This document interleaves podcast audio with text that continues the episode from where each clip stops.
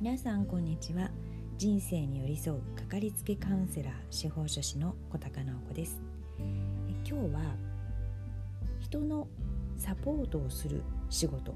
支援をする仕事をしている人たちが一番大事にすべきスキルについて、えー、一つだけ、えー、お伝えしていきたいと思います。え、それはですね相手に共感しながら一定の距離を取るということです。で対人支援、まあ、対人支援職という対人援助職なんていうふうに言いますけれども具体的に言うとカウンセラーとか事業とか、えー、コーチ、まあ、先生とかね、えー、お医者さん看護師さん、介護の現場で働く方など、えー、いらっしゃると思うんですけれども抽象度を上げると、まあ、人に関わる仕事というとも言えると思います。でその中でうん一番ベースにして持っておきたい持っておくべきスキルの一つが相手に共感しながら一定の距離を取るということではないかと私は考えています。まあ、それはどういうことかっていうと、うん、対人援助、まあ、人をサポートしたり支援しようということをね、えー、仕事にしている人たちは、えー、その目の前の方にとって一番いい結果、ね、最善のケアをしてあげたいできることはもう何でもしてあげたいっていう思いで、えー、臨んでると思うんですよね。で今、え、こういった感染症がえー、流行っているようなところでは、まあ、看護師さんとか、え、介護の現場にいらっしゃる方たちは自分の最善を尽くして最善のケアをしてあげたいという思いでしていらっしゃるけれども結果としてはそのね最善のケアで、うんまあ、病院であれば回復して退院される方もいらっしゃれば回復せずに亡くなる方もいらっしゃるということですよね。でそうするともっと自分はこの方のために何かしてあげられることがねあったんじゃないか自分を責めたり、うん、まだまだ足りないんじゃないかなんていうふうに思い続けることで、うん、達成感が得られなくなったり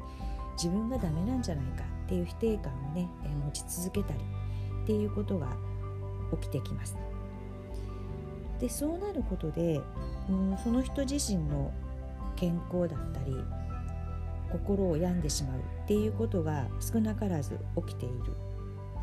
でそれを防ぐためにもですねあのもっとしてあげられることがあったのではないかっていう思いを抱えつつもでも自分はベストを尽くした。この人に対してできることは全部やったというふうに、うん、思えることがすごく大事になってきますじゃあどうしたらそういう状況の中で、うん、自分はやれることはやったんだというふうに、えー、捉えられるようになるかっていうと一つは達成可能な目標を初めから意識するっていうことが大事だと思います。まあ、具体的な目標ですね。うーん。一人一人その状況が違うのでその具体的な目標も違ってくると思うんですよね。うん、例えば病院としては、えー、一人でも多くの人の命を救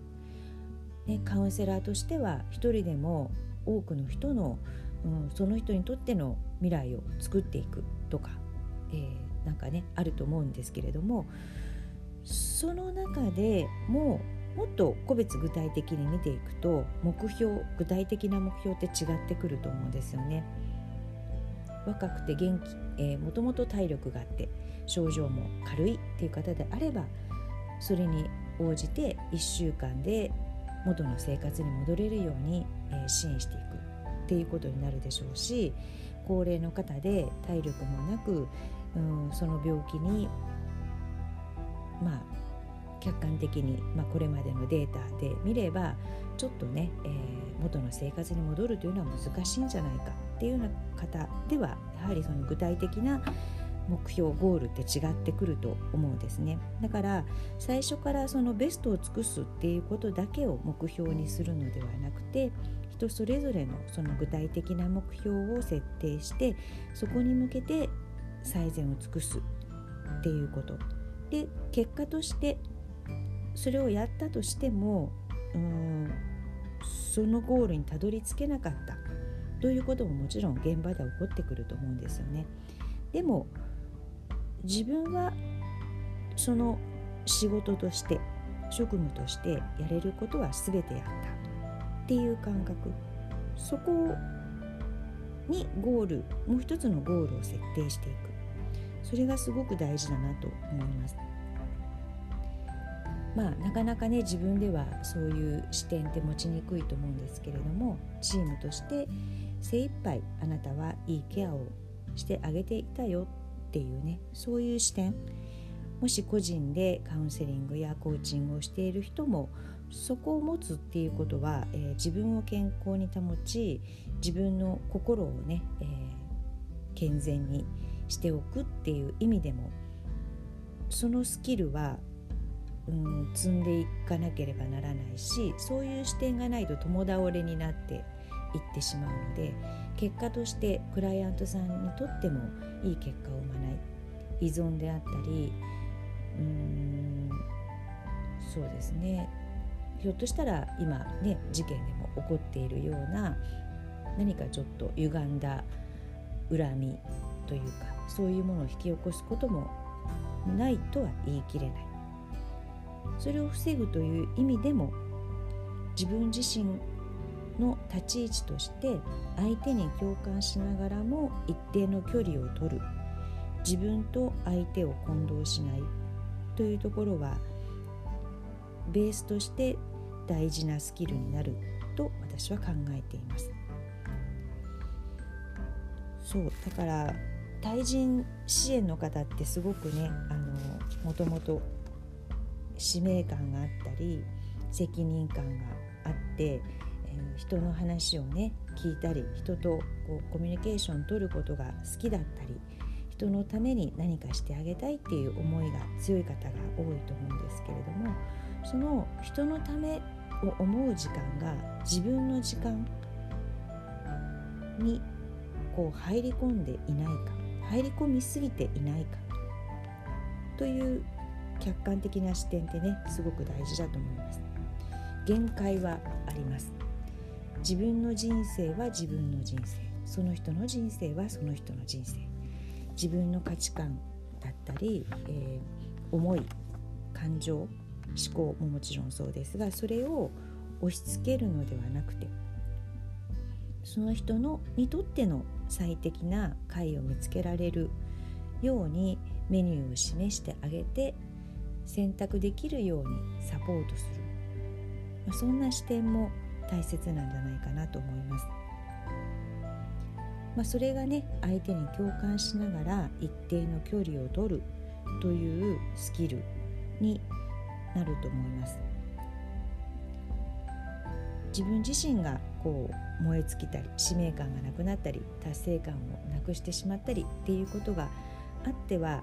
やはり人を支援していくサポートしていくっていうことができなくなるのでちょっとこう俯瞰した客観的な視点ゴールをどこに設定するのかベストを尽くす最善を尽くすだと再現がないのでねその結果として限界もあるっていうことを知った上でその限界の中を、まあ、一歩超えるような一歩ではなくてもいいかもしれません。はい、0.1歩を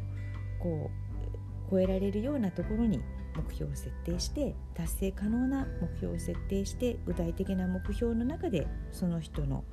ためにその人のが選べるように、